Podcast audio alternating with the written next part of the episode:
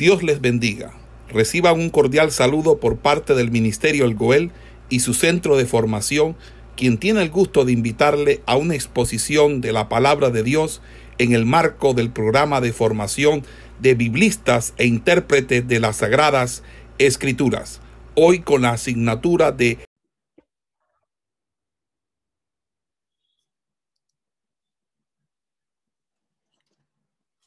Eh, vámonos, este, estuvimos analizando, ¿verdad? El, estamos analizando el, eh, el viaje de Pablo hacia Roma. Entonces, eh, estuvimos analizando en el, en el verso 12, para recordar, dice la escritura, que soplando una brisa del sur, pareciéndoles que tenían ya 27.13 eh, del libro de los Hechos, y soplando una brisa del sur, pareciéndole que ya tenían lo que deseaban, eh, levaron anclas e iban costeando Creta, pero no mucho después dio contra la nave un gran viento huracanado llamado Broclidón, y siendo arrebatada la nave, y no pudiendo poner pro al viento, nos abandonamos a él y nos dejamos llevar. Entonces estuvimos analizando allí que ellos, eh, lo, recomendado por Pablo era que no se movieran de la isla de Creta, puesto que estaba soplando los vientos. Pero ellos eh, intentaron eh, moverse y dice que eh, cuando hicieron este intento, porque ellos iban por toda la costa, ellos iban costeando y saltaban de una isla a otra, pero por no hacer caso a lo que Pablo les estaba diciendo, que se quedaran en la isla de Creta, ellos con el propósito que tenían de llegar rápido, porque entre más tiempos se echaran, entonces era más, eh, más perjuicio para ellos. Y dice que, y siendo arrebatada la nave y no pudiendo poner prueba al viento, nos abandonamos a él y nos dejamos llevar.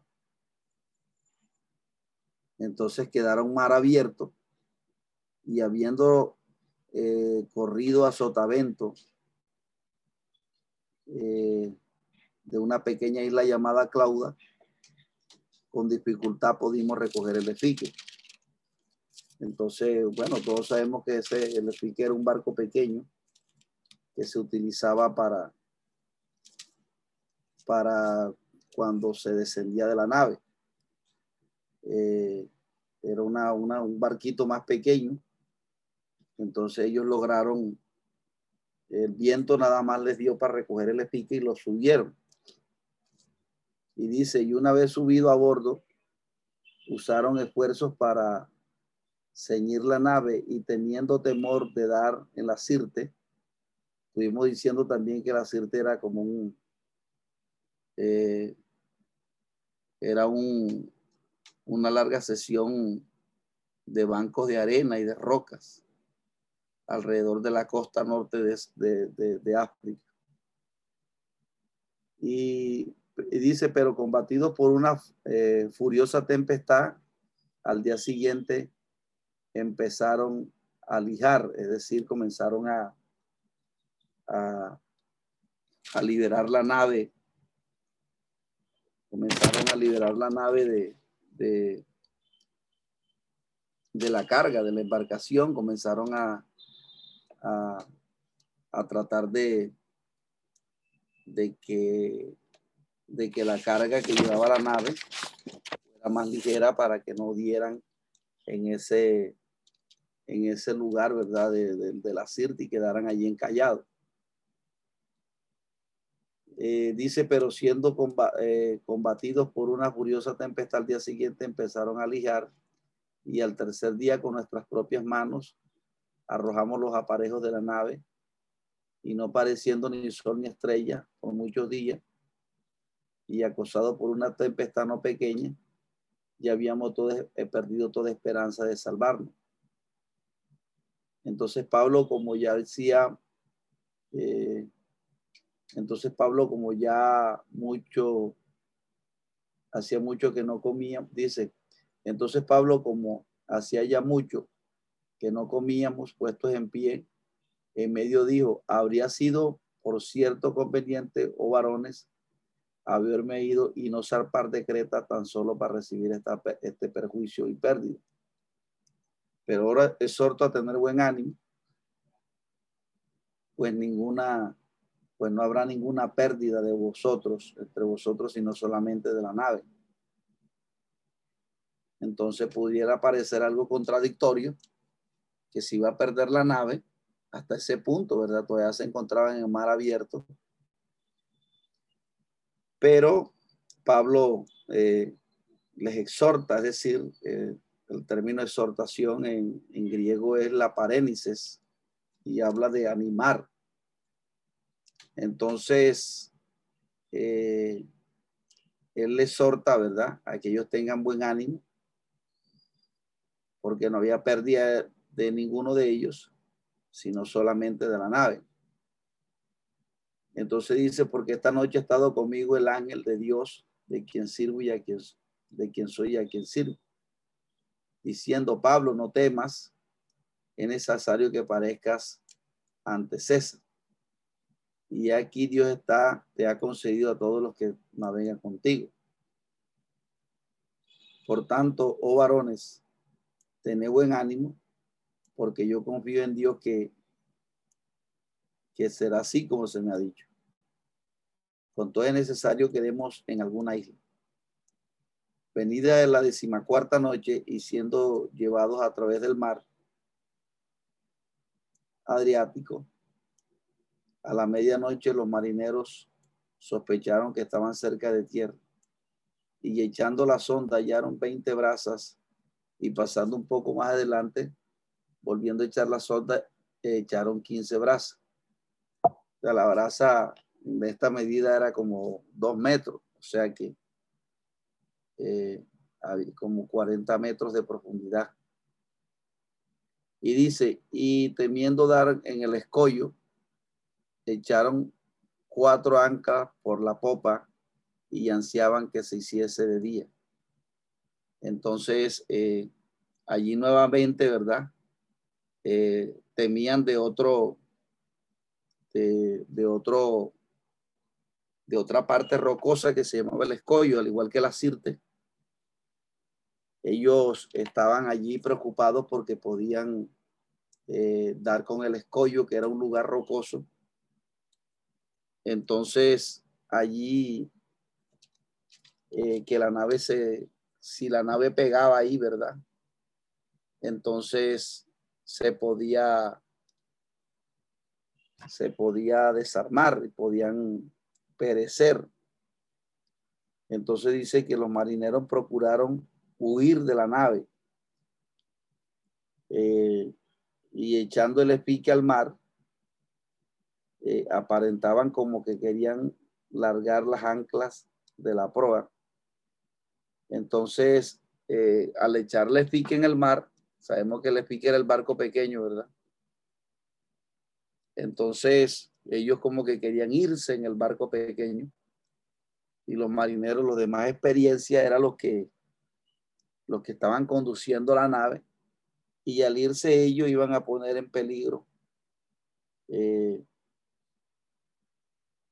iban a poner en peligro la, la vida no solamente de los soldados, sino de los presos. Entonces cuando la, es cuando Pablo interviene y le da nuevamente el consejo al centurión y le dice, pero Pablo dijo al centurión y a los soldados, si esto no permanece en la nave, vosotros no podéis salvar. Entonces Pablo eh, no dice que se van a salvar los presos, sino que van a poner en riesgo la vida de ellos mismos, o sea, del centurión y de los soldados. Entonces dice que, eh, entonces dice que los soldados cortaron el amarre del espique y, lo dejaron perderse. Ellos habían hecho todo el esfuerzo por, cuando salieron de Creta, por intentar meter el, el efique, ¿verdad? El, por intentar meter este barco pequeño, pero ahora lo terminan dejando ir, porque eh, los soldados cortaron los amarres del espique porque, porque ellos eh, y, lo dejaron perder para que no los marineros no tuvieran ningún intento, ¿verdad? De poder escapar.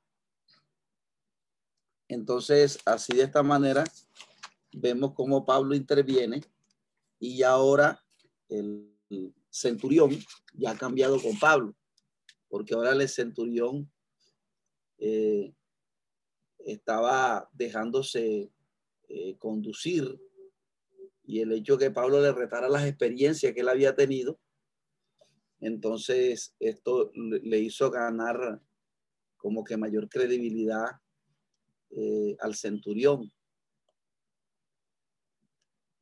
Entonces, eh,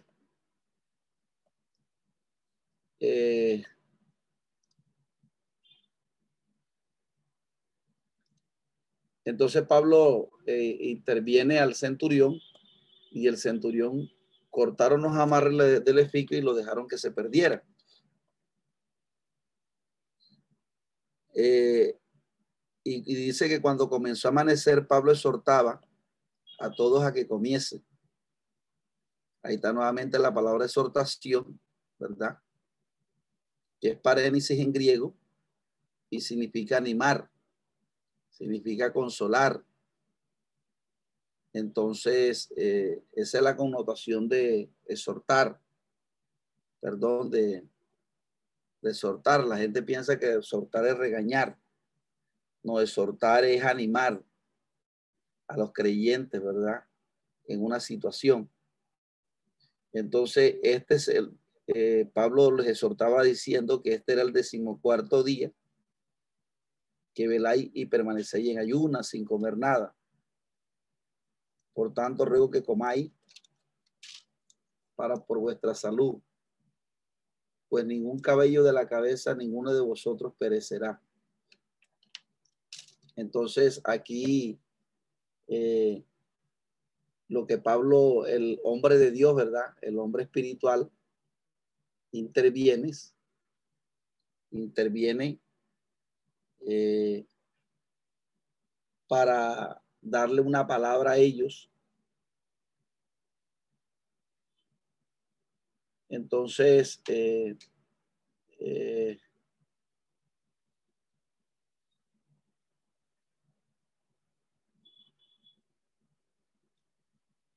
al decirle Pablo que ningún, al decirle Pablo, ¿verdad? Que ni un cabello de ellos iba a aparecer, eh,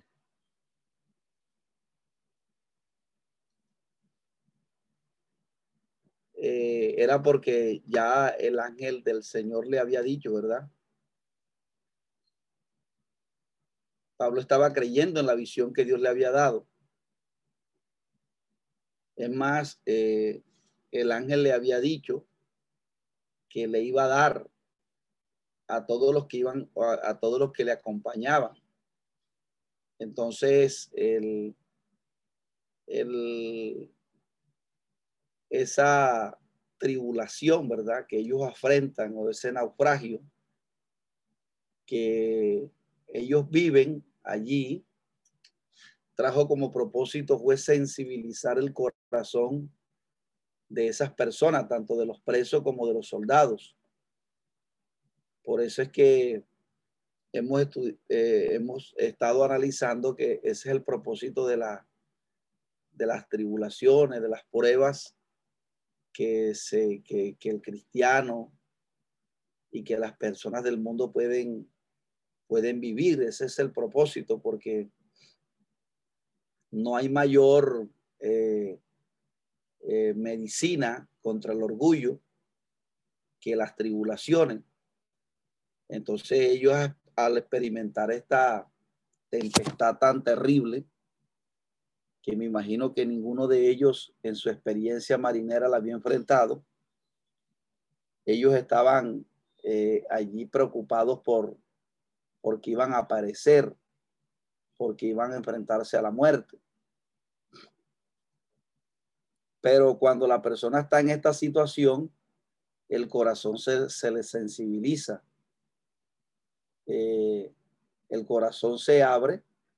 Entonces, al principio, el centurión, eh, al principio, el, el, el, capitán del barco no le daba crédito a Pablo eh, o, no le prestó atención al consejo de Pablo cuando estaban en Creta, en la isla, eh, porque ellos los toma el viento, Euroclidón, eh, perdón, cuando llegaron a, a, Creta, ellos ya el, comenzaba, el mar comenzaba a dar señales de los fuertes vientos y de las fuertes olas.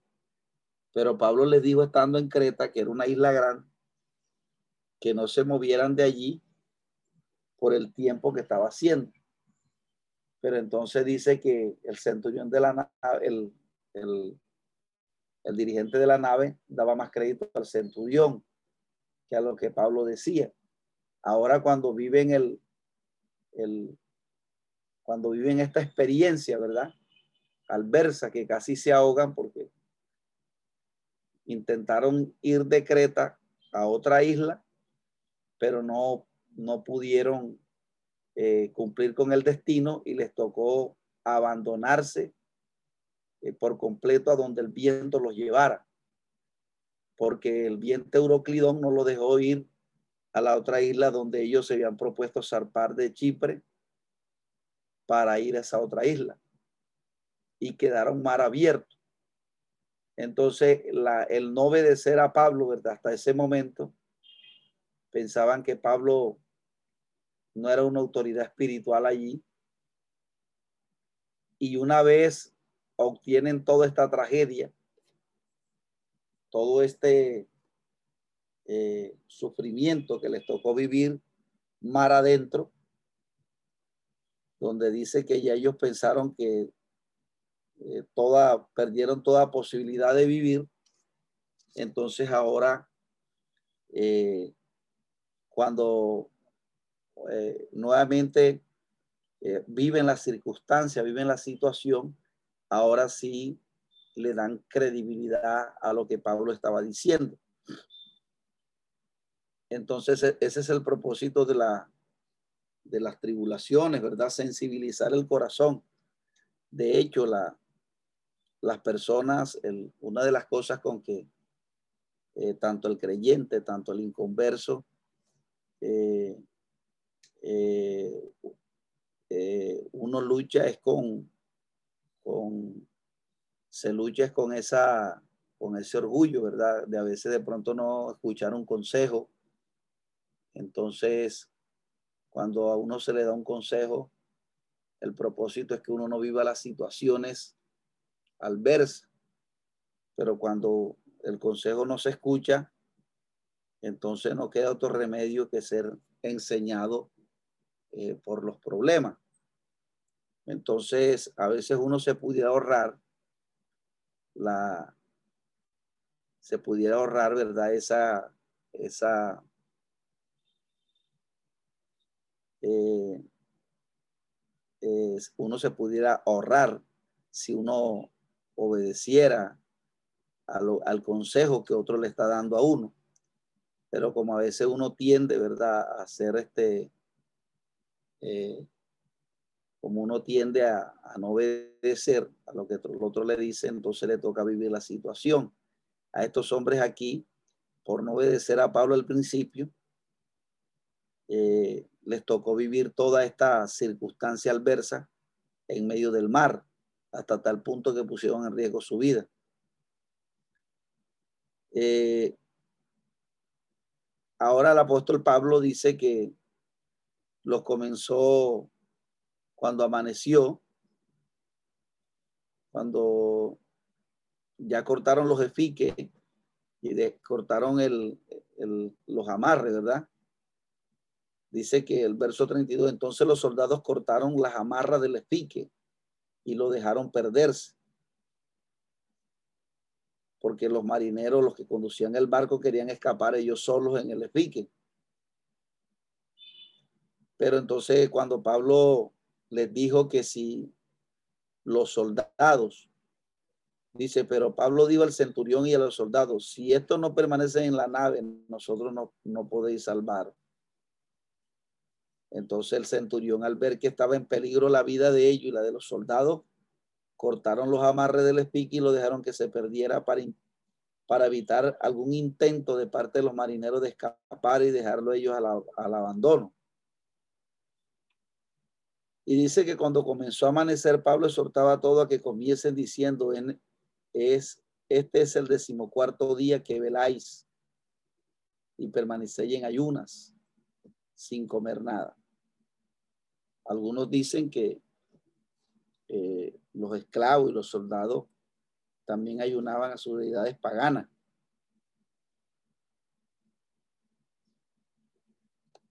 Entonces Pablo les exhorta aquí a, a comer por la salud de ellos y les da una palabra que ni un cabello de ellos iba a perecer. Entonces, eh, Pablo lo, lo, había dicho por la que el ángel le había revelado que Dios se los iba a entregar a todos ellos. Entonces, eh, la circunstancia adversa y la situación, ¿verdad?, que ellos vivieron, eh, eso les sensibilizó el corazón y ahora sí estaban prestando atención a lo que Pablo decía. Entonces, eh, eh, eh, a veces uno, a veces la autoridad espiritual, a veces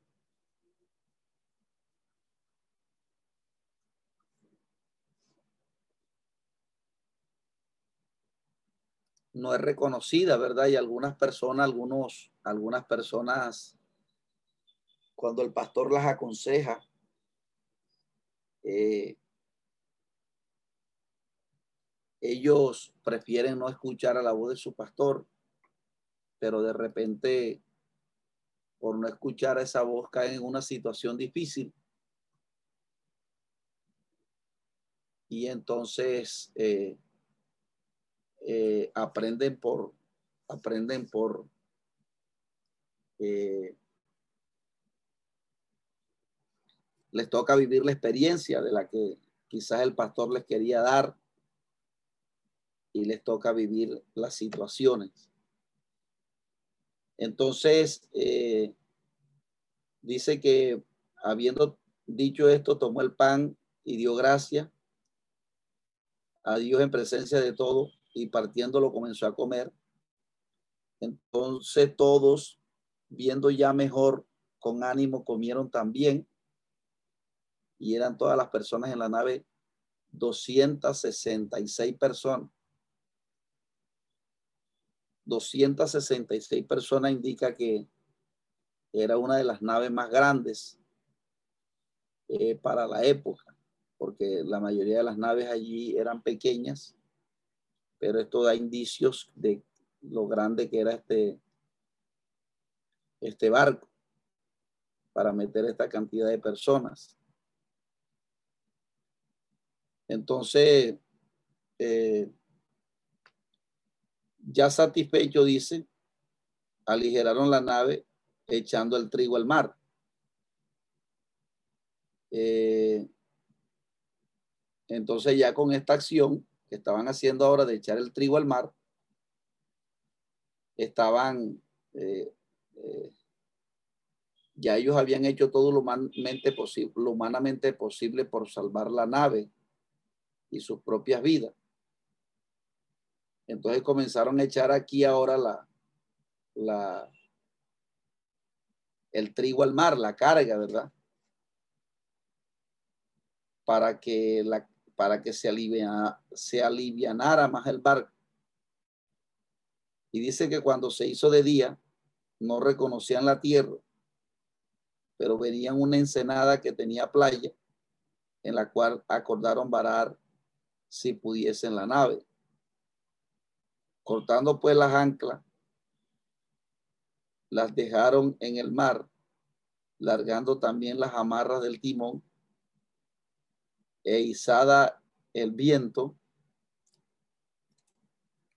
la vela de la proa apilaron hacia la playa. Entonces cortaron las anclas, ¿verdad?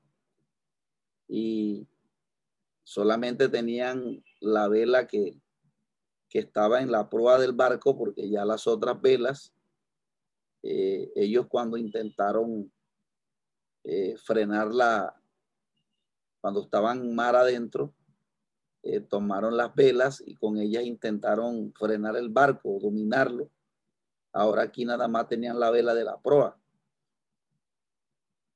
Y cortaron las anclas para tratar de, de, de irse dejando llevar hacia la, hacia la ensenada que habían visto.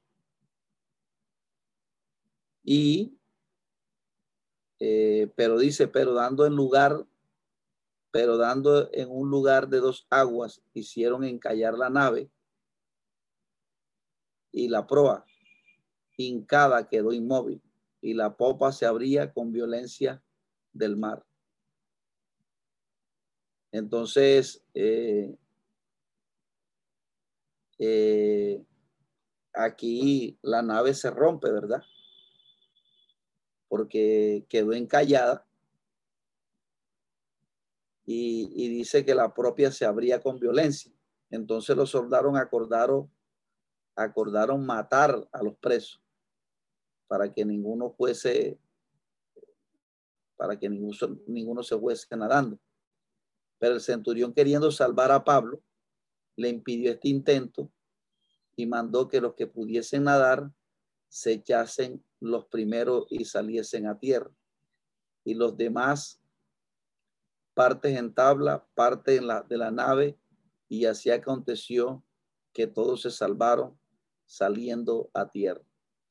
Entonces es la manera como ellos logran salir de esta situación, salir de esta eh, eh, de esta fuerte eh, tribulación, pero la síntesis de todo esto es que el naufragio o la circunstancia adversa que vivieron en el mar trajo como consigo que todas esas personas se convirtieran al Evangelio.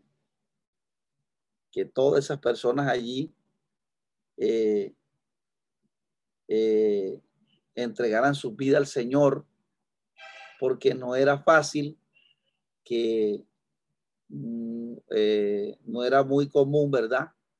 Que una persona se pudieran salvar con todos los que ellos tuvieron que enfrentar mar adentro. Entonces, aquí vemos, ¿verdad?, cómo la tribulación o el momento difícil sensibiliza el corazón de los hombres y lo hace eh, abierto. Entonces, el, el, plan de Dios con todo esto fue salvar a estas personas. Entonces, eh, eh, tanto el centurión, ¿verdad? Como los soldados y los presos salieron uno a uno y, de, esta de esta manera eh, eh, lograron poner su vida a salvos. Entonces, hasta aquí es la, la gran síntesis de, de, este, de esta tragedia, de este viaje tan espantoso pero que tiene como resultado la, el, el que estas personas hayan sido ganadas para el Señor. Entonces, eh, hasta aquí, amados hermanos, no sé si alguno, alguien tenga algo que comentar o que tenga alguien que aportar aquí, hasta aquí. Eh, nos faltan cuatro clases todavía, tres clases, tres sábados.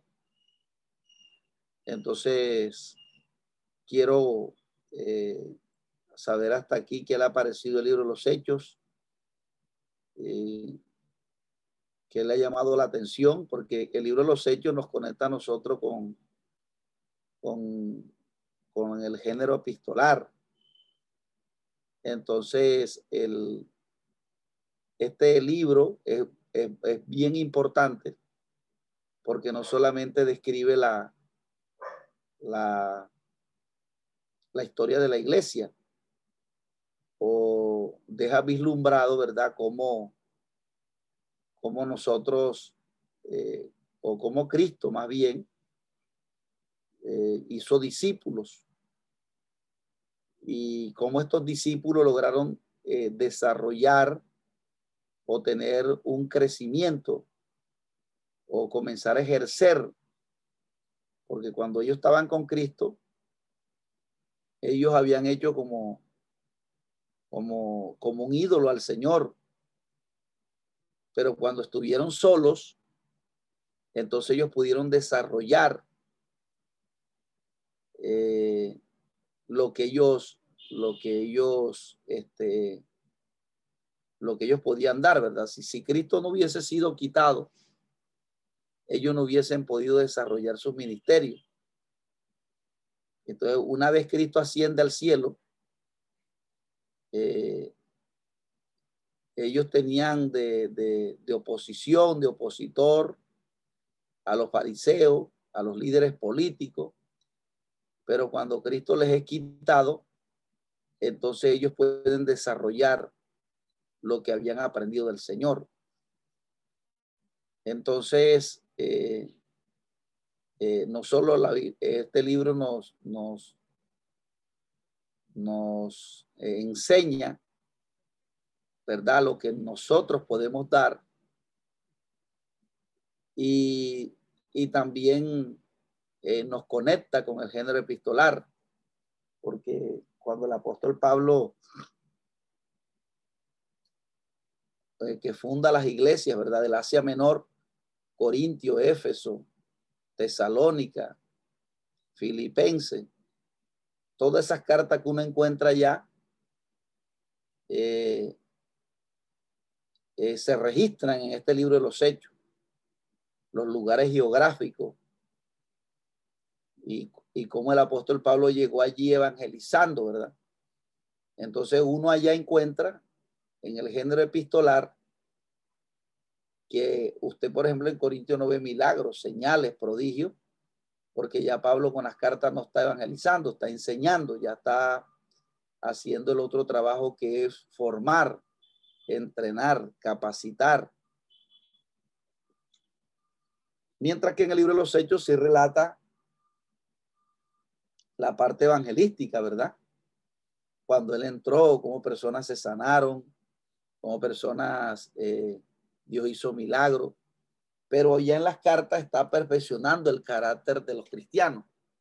Entonces, esto nos indica a nosotros que hay dos géneros literarios, eh, por lo menos eh, que se encuentran en la conexión de los hechos de los apóstoles con, el género epistolar.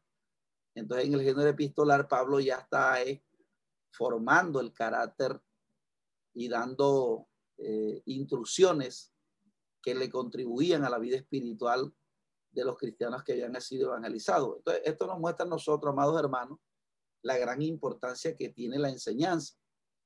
Y lo digo porque la enseñanza eh, se había perdido, no se le había dado el valor, pero eh, este, esto es importantísimo. De hecho, los evangelios tienen eh, estos dos géneros literarios, donde Jesús en, evangelizaba, pero también formaba y entrenaba y capacitaba a sus discípulos. Entonces, mis amados hermanos, vamos a en esta mañana escucharlo ahí. Si quiere dar un aporte o quiere hacer una pregunta en esta mañana, eh, eh, lo escuchamos. Ya nada más nos queda ese capítulo. Esperamos que este estudio haya sido de bendición para su vida y ministerio. A Dios sea la gloria. Este es el Ministerio El Goel, vidas transformadas para cumplir el propósito de Dios.